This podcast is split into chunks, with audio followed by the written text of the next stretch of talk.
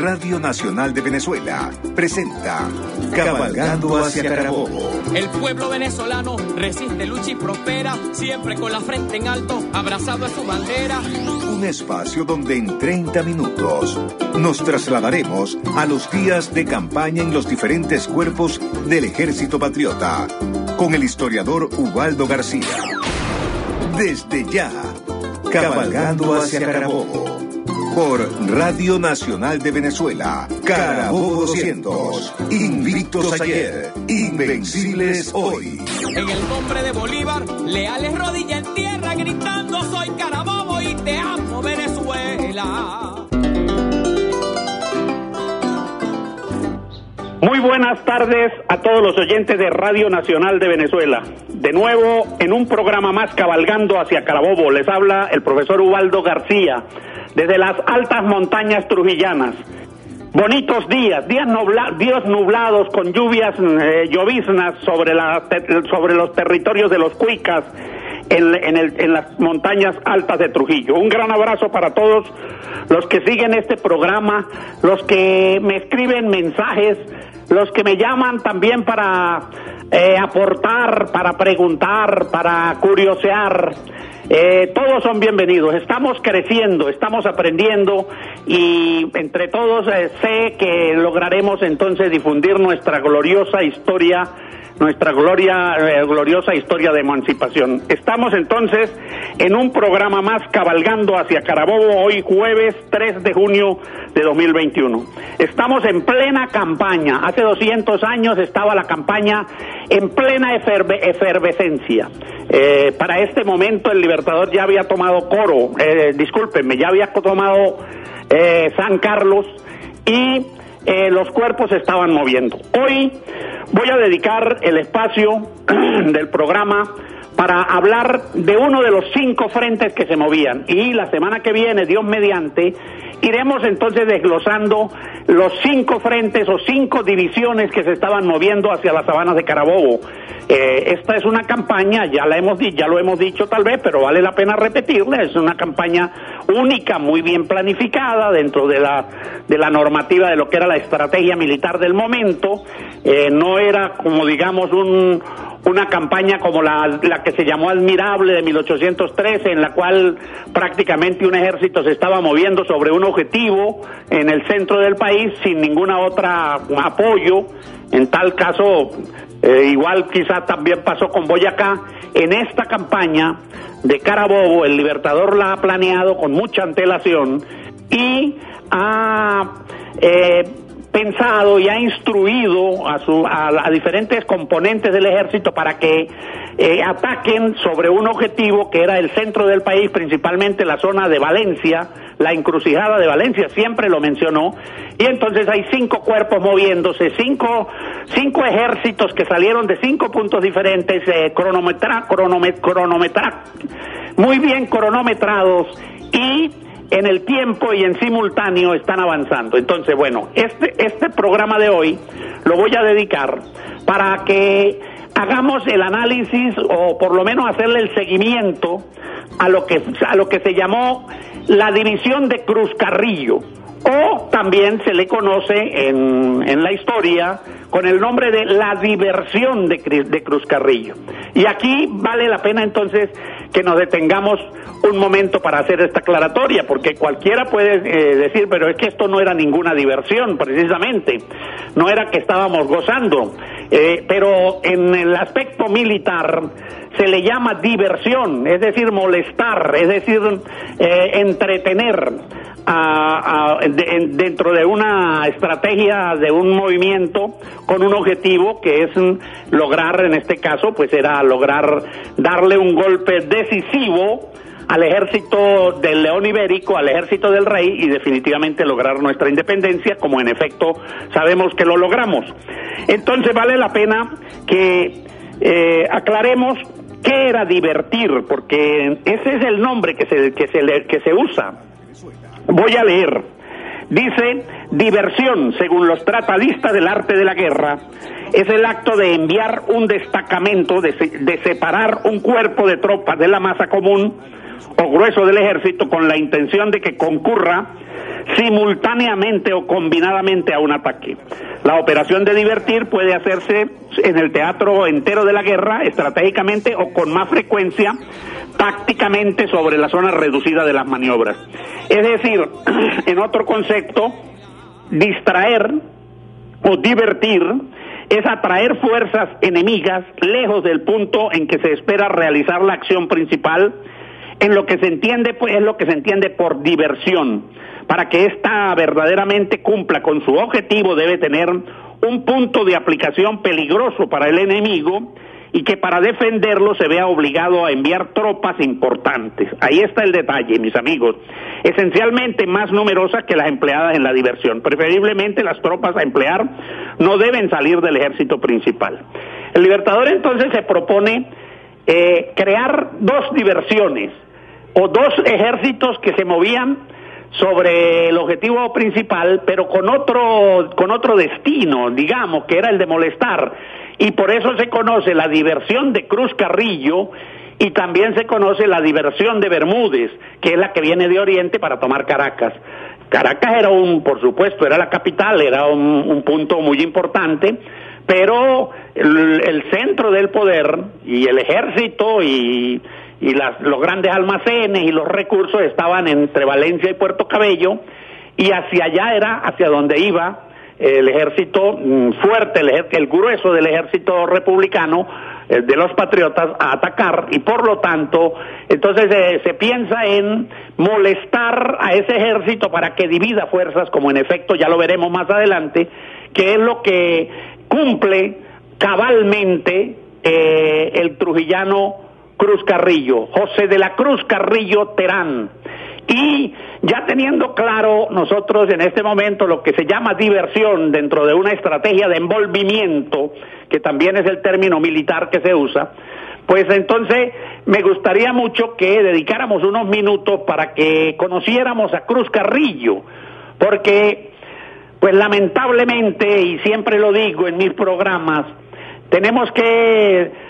quitarle la venda y, o, desempolvar a los hombres y a las mujeres que hicieron posible nuestra independencia en esa gesta, porque pues eh, en la escuela y en las clases nos han saturado de Páez y nos han saturado de Mariño y del mismo Bolívar y de y de proclamas y de fechas y de batallas grandes. Pero los movimientos de tropa que se hicieron en las regiones, los hombres y mujeres que colaboraron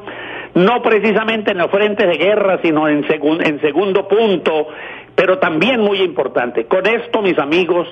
no quiero que vayan a pensar que no estoy que estoy eh, en contra de, de, la de las proezas de Páez o de la importancia de estos hombres que han sonado mucho. No, eh, simplemente lo que quisiera es que eh, pues existiera un equilibrio, y eso lo hemos no lo hemos planteado desde Trujillo,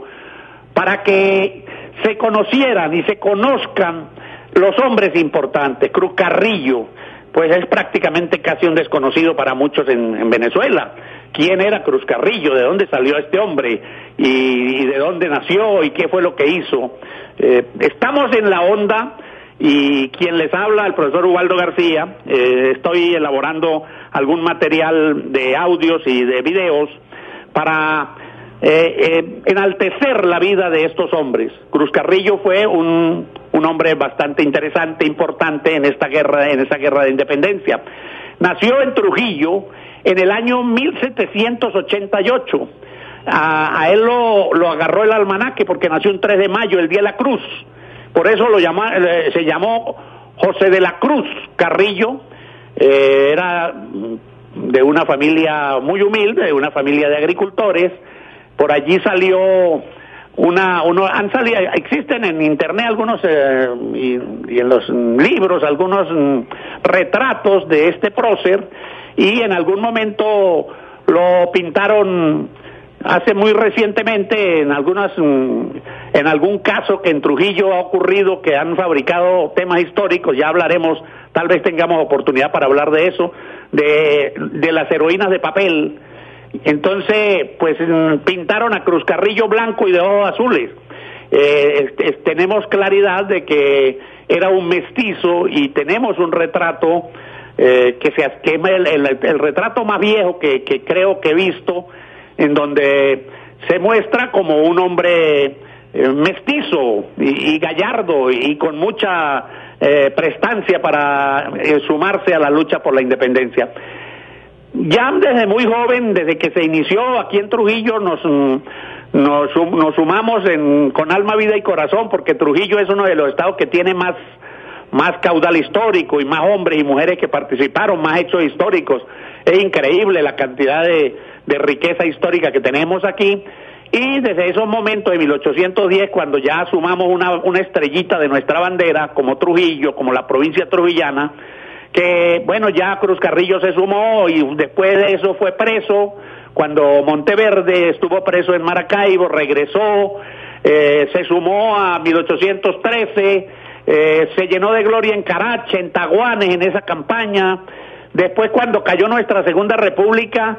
él, él, salió con la, lo que se llamó la retirada gloriosa de, de Urdaneta, que pasó por Trujillo de nuevo en retirada hacia la Nueva Granada. Se encontró con el Libertador en, a finales de 1814 en, en la Nueva Granada, participó y cuando el Libertador se fue a Jamaica y Haití, él se fue con algunos otros. Eh, luchadores a lo que fue a lo que son los mm, llanos orientales de Colombia hoy y que era Casanare y allí se encontró con Páez, total que Cruz Carrillo es de esos hombres que estuvo en todos los momentos de la guerra, hizo las campañas de, de 1817 con Páez,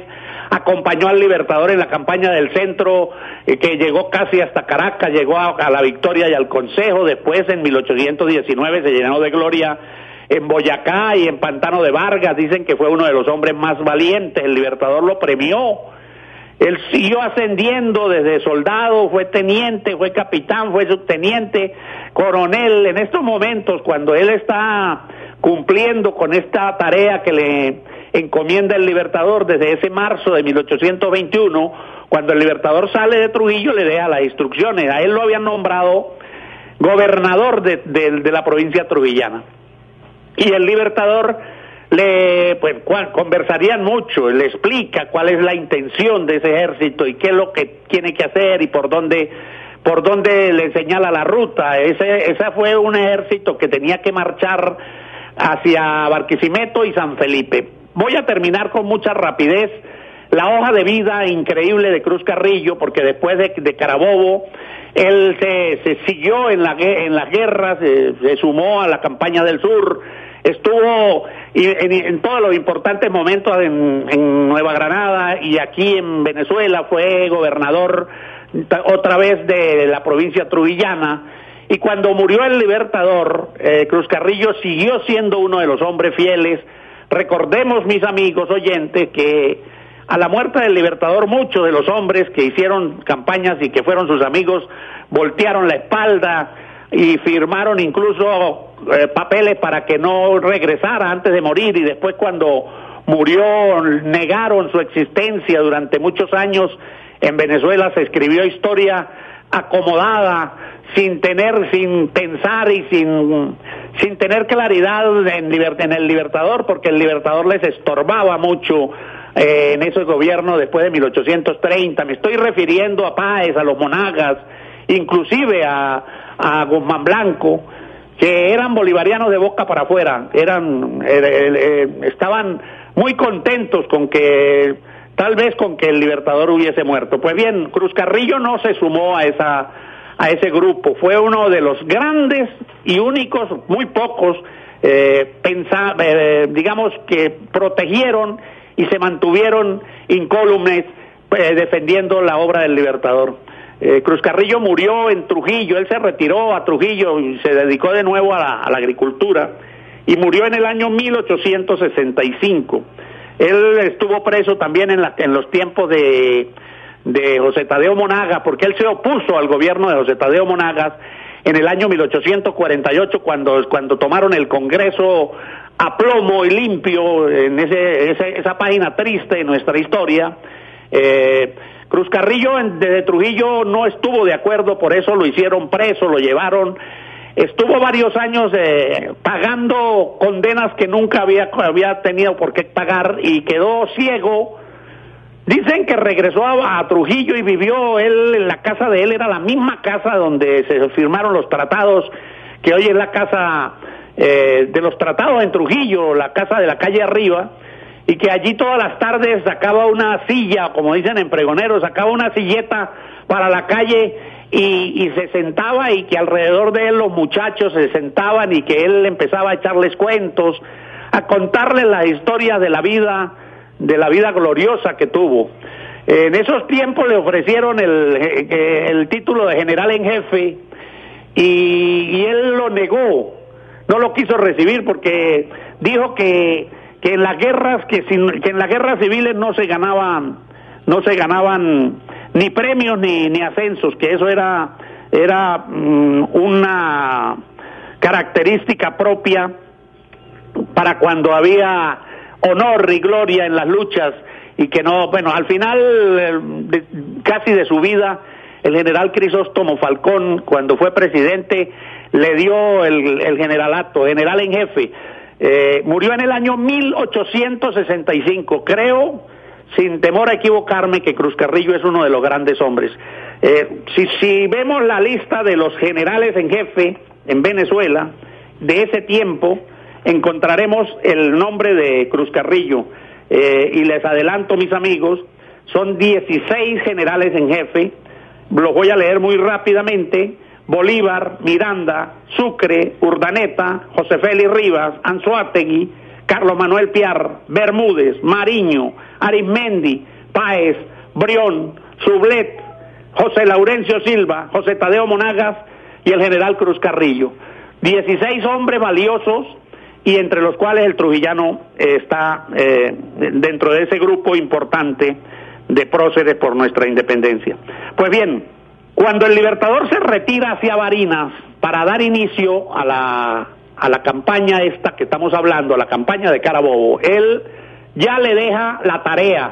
le deja los encargos a Cruz Carrillo en Trujillo para que organice una, una división, para que organice una tropa principalmente de milicianos, y esto es importante, milicianos trujillanos, hombres de las montañas, agricultores nuestros de estas tierras de Boconó, de Tostó, de Niquitao, de Carache, de Trujillo, de Pampán, de Pampanito, de Betijoque. En todos estos pueblos se organizaron las milicias y se entregaron armas y tenemos la prueba. Es que lo que pasa, mis amigos, y con esto no quiero desprestigiar ni, ni hablar mal de nadie, pero cuando nos hablan de Carabobo, cuando nos han hablado de Carabobo, entonces uno se imagina a unos hombres con, de a caballo, lanceros, apureños, como en efecto estuvieron, pero la infantería fue quizá la parte más importante en la campaña y definitivamente en la batalla. La infantería eran hombres de a pie, no necesariamente de a caballo. Entonces, ¿y quiénes eran esos hombres? Pues eran hombres de todas estas tierras, muchos neogranadinos. Ya hablaremos de, dije que voy a dedicar un programa para hablar del, del batallón Rifles, que era, vino desde Nueva Granada, de Santa Marta, pero era conformado por irlandeses y por ingleses y por muchos neogranadinos, pues bien, también fueron andinos y tenemos las pruebas. Hay una carta desde Niquitao que escribió el Libertador el 11 de marzo para Cruz Carrillo, donde le dice, vean ustedes, le dice, aunque antes de marchar de esa capital, de Trujillo, comuniqué a usted verbalmente las órdenes, para que estuviese preparado para este caso, me manda, le voy a, y dice, le mando ahora de nuevo y le da y le da de nuevo instrucciones, entre entre las cuales le dice que está usted entendido que con estas milicias reunidas las a las tropas del coronel Vargas entrará usted por occidente por el occidente de Caracas y aquí también quiero hacer una aclaratoria mis amigos. Cuando dice por el occidente de Caracas, uno dice, pero ya en Caracas, ¿cómo es esto? Porque es que la provincia de Caracas era muy grande. Lo que es hoy Barquisimeto, Tocuyo, todo lo que es Yaracuy, todo lo que es Carabobo, era provincia de Caracas. Entonces, por eso eh, esta orden dice, entrará usted por el occidente de la provincia de Caracas, eh, para divertir y distraer al enemigo, quitándole al mismo tiempo todo Occidente. Dice, en otra parte, que proceda usted desde luego a organizar y armar la milicia de esta provincia, haciendo que se discipline e instruya con el mayor tesón, especialmente en el manejo de las armas, en la carga y en los fuegos, de modo que lo hagan pronto y con exactitud inmediatamente se repartirán pues los fusiles a cada pueblo. Dice, aquí hemos entregado al comandante de Tostos 40 fusiles de los que hay aquí. Vean ustedes, 40 fusiles se entregaron en Niquitao al comandante y tenemos la evidencia en esta carta y asimismo se entregarían o se entregaron en Boconó y se entregaron en, en, en Niquitao y en todos los pueblos que en ese antes antecedente el libertador este estuvo presente en estos pueblos convenciendo, comprometiendo a los curas de la iglesia, a los eh, nombrando eh, jefes civiles y comprometiendo a la gente, tranquilizando a la gente que se iba a las montañas porque le tenían miedo a la guerra para estimular el regreso y la participación en la guerra.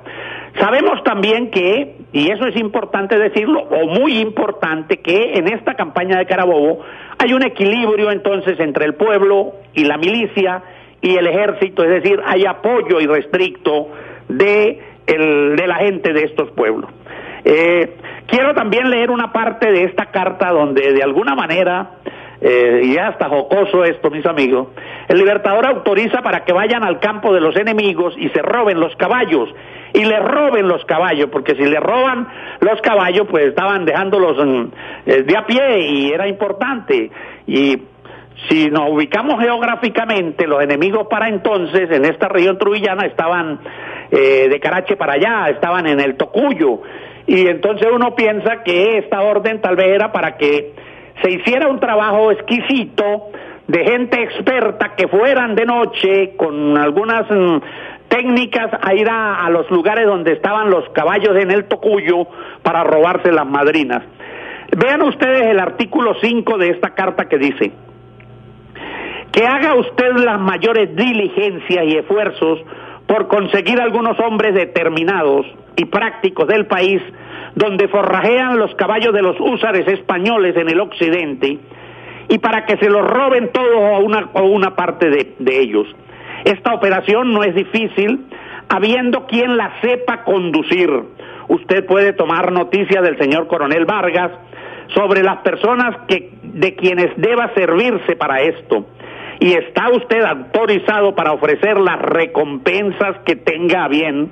en dinero o de otro modo al que logre traerse los caballos. Es necesario que en esto haya un gran secreto porque se expondría el que fuere y se frustraría el intento si llegan a divulgarse las noticias. Son datos interesantes, mis amigos, que no nos contaron en la escuela y que uno cree que, bueno, tantas cosas que ocurrieron. Pues el libertador dentro de tantas órdenes, pues también mandó a sus hombres a robar, es decir, a ir a quitarle los caballos a sus enemigos. Entonces, después, después de, de estos días, 11 de marzo, el libertador se mueve hacia Barinas y desde Barinas hay otra, otra carta con instrucciones donde le dicta vaya por aquí, vaya por allá. Esto es interesante. La, las mm, trompetas para el reinicio de la guerra, es decir, para que se empezaran a mover los ejércitos, estaban eh, determinados el día 28 de abril de 1821. Ya dijimos que el Libertador en Barinas se quedó dos meses, pero en ese momento pues estaba mm, dando órdenes entonces eh, Cruz Carrillo con los milicianos trujillanos con milicianos merideños que también tenemos la evidencia de que, que vinieron desde Mérida. En alguna parte en Mérida y en Trujillo también habían quedado grupos de hombres que habían que pertenecían a los batallones de la Guardia que ya se habían movilizado hacia Barinas con, con Ambrosio Plaza y habían quedado en los hospitales enfermos pero que se iban recuperando cansados o maltratados por tanto viaje porque venían caminando desde Maya de Cúcuta. Entonces, estos hombres eh, la orden era que fueran eh, incluidos dentro de esa dentro de ese grupo de la diversión eh, o dentro de ese grupo de, los milicianos. Por lo, tan, por lo tanto podemos entonces asumir que existen evidencia de que ese ejército salió de Trujillo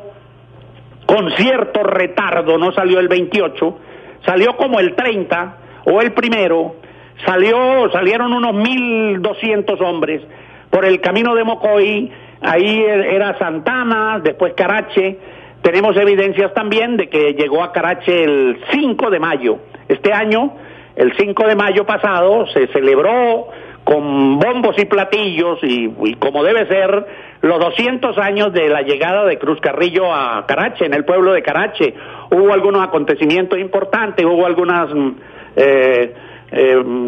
oradores de orden que hablaron y el pueblo de Carache celebró este momento eh, en el paso de ese ejército que se estaba movilizando con campesinos, repito, y hay que volverlo a decir, con campesinos de estas tierras, por lo menos 40 habitantes de Tostos iban en ese grupo. Y por, lo, por supuesto mucha gente de la montaña y mucha gente de esto se movieron en ese grupo. Eh,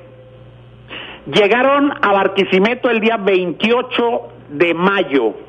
es decir que por el Tocuyo, Humo Caro, ahí la ruta era, mm, vamos a ver si recuerdo, eh, Trujillo, Mocoy, Santana, Carache, eh, Agua de Obispos, donde ocurrió la batalla en 1813, después de ahí Humocaro, los Humocaro, Humocaro Alto, Humocaro Bajo, de ahí el Tocuyo. En, el en este lugar, después de Agua de Obispos, se encontró Cruz Carrillo con el famoso eh, guerrillero que llamaron el indio Reyes Vargas. Y aquí también, pues es importante que nos cuadremos, porque este también era un hombre que eh, mestizo,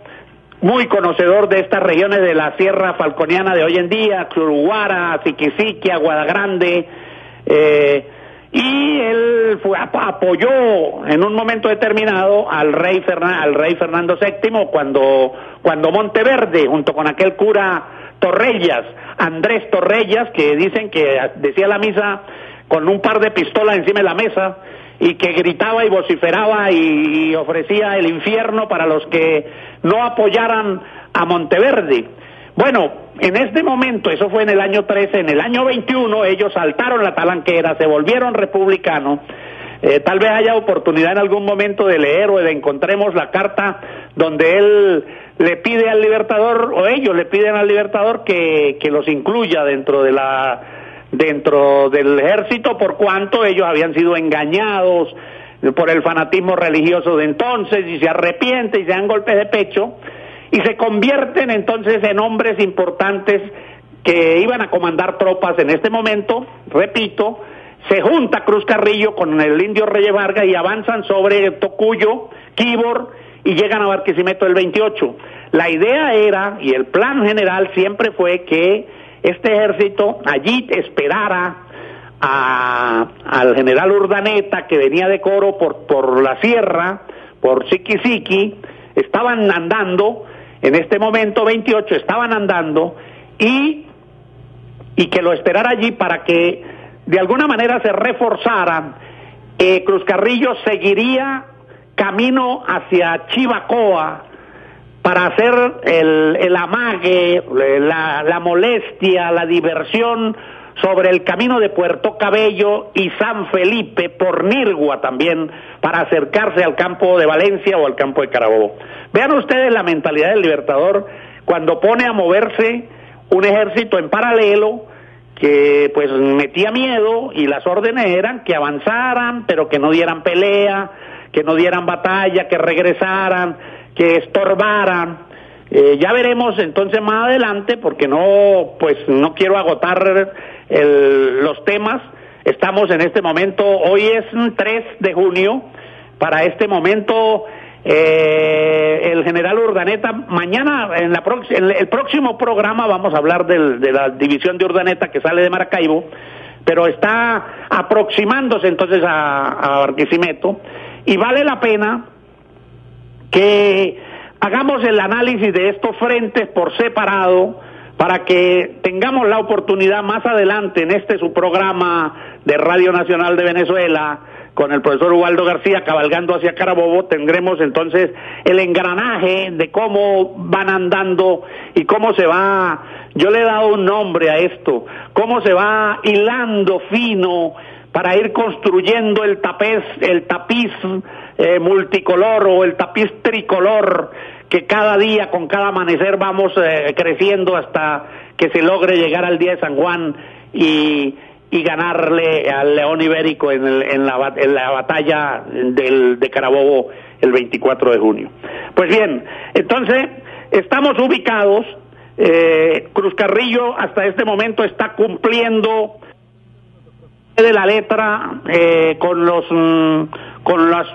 instrucciones que le dio el Libertador, el padre Torrellas que vivía eh, para entonces en Saná, en Sarare, porque en el Tenlar hay dos, mm, dos pueblos, uno Sanare y otro Sarare. El, el Sanare es el del más de la montaña, me estoy refiriendo a Sarare, que era un pueblo importante porque eh, sirvió mucho de punto de vigilancia para Araure y para Guanare. Entonces, eh, por allí se estableció una línea de comunicación de los patriotas con el padre, eh, el padre Andrés Torreya y, su hermano, que era como un jefe civil en ese pueblo, se llamó Nicolás, Nicolás Torrellas, y eh, eso también ayudó mucho en los avances y en la organización, porque los, eh, digamos, lo, en la medida en que los ejércitos avanzaban y se, y, se retiraban, y iban adelante un, unos cuerpos de hombres con caballos muy rápidos que, que estaban eh, visualizando y que mantenían como una fiscalización, un espionaje sobre el enemigo. Y entonces, estamos ubicados en este momento, eh, quiero que los oyentes mm, hagamos una, un ejercicio mental y que nos ubiquemos entonces en el momento en que ya eh, se reforzó Cruz Carrillo con la gente, con los mm, guerrilleros, eran, porque eso era una guerrilla de Siquisiqui, de Aguada Grande, del, del Indio Reyes Vargas y del cura Torrella. Bueno, eh, creo que eh, por hoy hemos cumplido con la tarea. Voy a dedicar los últimos minutos de, de este programa Cabalgando hacia Carabobo para responder al, a algún oyente que ha preguntado algunas cosas interesantes. La gente pregunta y en la medida en que tengamos tiempo y disposición y que también, por supuesto, sepamos eh, responder con propiedad, pues estaremos avanzando eh, en esta tarea de difundir nuestra historia y quiero también que sepamos que, ya lo he dicho, que todo cuanto se diga en este programa está absolutamente documentado porque es una tarea nuestra mía también luchar contra los cuentos de camino y la fabricación de hechos históricos con lo cual estoy completamente en desacuerdo. Eh, mi número telefónico lo dejo para los oyentes que con mucho respeto pueden enviar mensajes, es el 0414 74 84 364 0414-7484-364. Hay algún oyente que me, que me ha preguntado que cómo eran los movimientos de la tropa, que cómo era la vegetación, que cómo, cómo hacían para avanzar. Pues entonces estas cosas son interesantes, aun cuando pues uno como que le parece que, bueno, nos han dicho Bolívar salió de Boconó y llegó a Guanare y no se sabe por dónde y no habían caminos, y si los habían eran caminos muy rústicos. Existían muchos caminos, como el camino de Calderas, que ya habían sido trazados por los indígenas, pues es un camino precolombino, pero hay que andar por esos caminos para, para ver las dificultades. Nosotros caminamos el año pasado desde Niquitao hasta Caldera dos días caminando y llegamos casi muertos, con buenos zapatos, eh, con buenas chaquetas y nos quedamos en la montaña eh, quién sabe cómo andarían los soldados de infantería y la gente, esos caballos no aguantaban en estos caminos. Pues es interesante entonces hacer, digamos, repito, un, un ejercicio mental para pensar en estas cosas que, que muchos de nosotros tal vez ni siquiera nos hemos detenido a, hacer esos análisis. Eh, normalmente voy a, voy a responder como si estuviéramos en campaña admirable en 1813. El, el cuerpo del ejército está dividido en tres partes una vanguardia, un centro y una retaguardia, y también al final venía una reserva. En la vanguardia, que era la primera parte o el primer grupo del ejército, se estaba moviendo. Eh, era un grupo de hombres mm, que, en los cuales también habían dos, dos componentes importantes, uno que llamaban las descubiertas y otro que llamaban las avanzadas. Las descubiertas eran hombres que prácticamente andaban sobre territorio enemigo como espías, exponiendo su vida. Eh, y las y las avanzadas también eran grupos de caballos de, de hombres de a caballo que investigaban y detallaban algunos lugares especiales digamos para forrajear los caballos posibilidades para establecer mm, campamentos y para, por supuesto, también eh, determinar eh, si habían enemigos, la cantidad de enemigos y todo esto. Entonces, eh, no era, no era, y eso no puede ser, que el Libertador, por ejemplo, estuvo en Boconó, en campaña admirable, y siguió marchando hacia Guanare y llegó a Biscucuy. No fue que dijo, no, hoy vamos para Biscucuy, y se, montaron el caballo y se fueron hoy para Biscucuy. No, no era así, porque pues el jefe era jefe y tenía que tener un anillo de seguridad y estaba en el segundo cuerpo, en lo que iba el alto mando. Cuando el Libertador y, su grupo intentaba avanzar, ya la vanguardia estaba muy adelante y ya habían venido los postas para informar que había libre camino, que habían dificultades, que había un río crecido, etcétera, etcétera. ¿Cómo era la vegetación y cómo era el paso y cómo era el andar? Pues difícil. Había y existe Existía entonces un batallón que se llamaba el batallón de zapadores, que eran como los ingenieros, que abrían caminos, que tenían herramientas, no eran precisamente sierras, ni, ni, ni, motores, ni nada, porque para el momento, pero sí contaban con sierra y con algunas herramientas muy rústicas, hachas, para efectos de tumbar árboles, mover, mover terreno para permitir el paso de los cañones o el paso de los caballos que iban moviendo eh, algunas cargas. Eh, los zapadores iban adelante trazando en las picas. Además también, por supuesto, que habían lo que se llamaban los vaqueanos. El Libertador cuando vino, José Félix cuando vino, por ejemplo, por estas tierras no conocía la región, pero capturaban o traían a hombres conocedores y entonces ellos echaban el cuento, mira, de aquí a tal parte hay tanta jornada, tanta legua más o menos, cuánto se echa, tanto, se calculaban las jornadas ya por conocimientos previos, porque habían caminos de los españoles, por supuesto, y de los indígenas, estamos en 1800 y estas tierras fueron eh, invadidas, ese es el término, desde 1500 y dele, total de que había redes de caminos, muy muy deficiente, pero sí existían. Entonces, y una vez que ya el, la vanguardia se establecía en, un, en algún lugar determinado, en donde ya había agua, donde había seguridad, donde había donde colocar los caballos y todo esto, pues entonces venía el movimiento del cuerpo central, que se movía el Libertador, con, en este caso se estaba moviendo el Libertador con el general Rafael Urdaneta, aunque en ese tiempo, en ese momento Rafael Urdaneta se quedó. Y en la parte de atrás venía la retaguardia, en este caso la traía José Félix, que había quedado en Mérida, y eh, era un cuerpo que avanzaba y que apoyaba cualquier circunstancia que podía encontrarse, tenían puntos de encuentro, se habían encontrado en Mérida en ese momento todos los cuerpos, eh, José Félix se quedó y después se encuentran en San Carlos, porque aquí la, la retaguardia fue la que dio la batalla en Iquitao, cuando ya el Libertador estaba toma, había tomado Guanare. Entonces, estas cosas son importantes, así como me preguntaron y estábamos hablando, podemos seguir hablando cuando encontremos datos interesantes de lo que comían, de las medicinas, de las enfermedades que sufrían y de las dificultades que, que tenían, así como eh, por donde se movían, no habían puentes. Y cuando llegaban al paso de un río, mm, recordemos los que conocemos la región de Barinas, el río Pagüey, el río Masparro, el Boconó, el mismo Portuguesa, son fuertes y grandes hoy en día, y uno le da miedo mirarlos. Hace 200 años había muchísima más agua, por supuesto, había más bosques, y pasar estos ríos era una proeza de hombres y mujeres muy grandes y, sin embargo estamos seguros de que lo hicieron.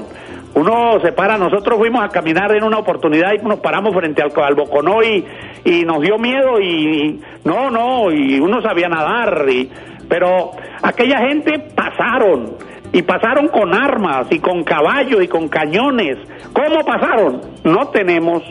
eh, evidencias, muy pocas. Murieron muchos, sí murieron, hubo que morir, tuvo que haber muerto mucha gente pasando ríos, porque, bueno, no habían cámaras pues, fotográficas, ni habían periodistas para anunciar que a fulano y a fulano se lo llevó la corriente, tampoco lo recuperaban.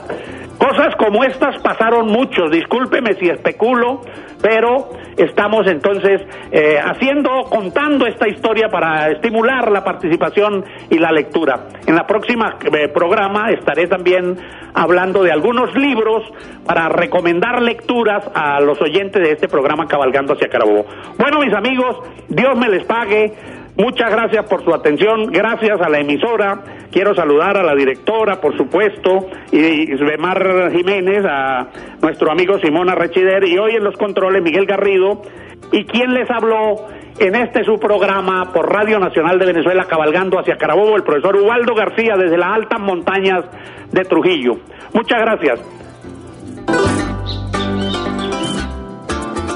Radio Nacional de Venezuela presentó Cabalgando hacia Carabobo. El pueblo venezolano resiste, lucha y prospera, siempre con la frente en alto, abrazado a su bandera. Un programa de Radio Nacional de Venezuela, en el marco del año bicentenario de la batalla de Carabobo, con el historiador Ubaldo García. Carabobo 200, invictos ayer, invencibles hoy. En el nombre de Bolívar, leales rodilla en tierra, gritando soy Carabobo y te amo Venezuela.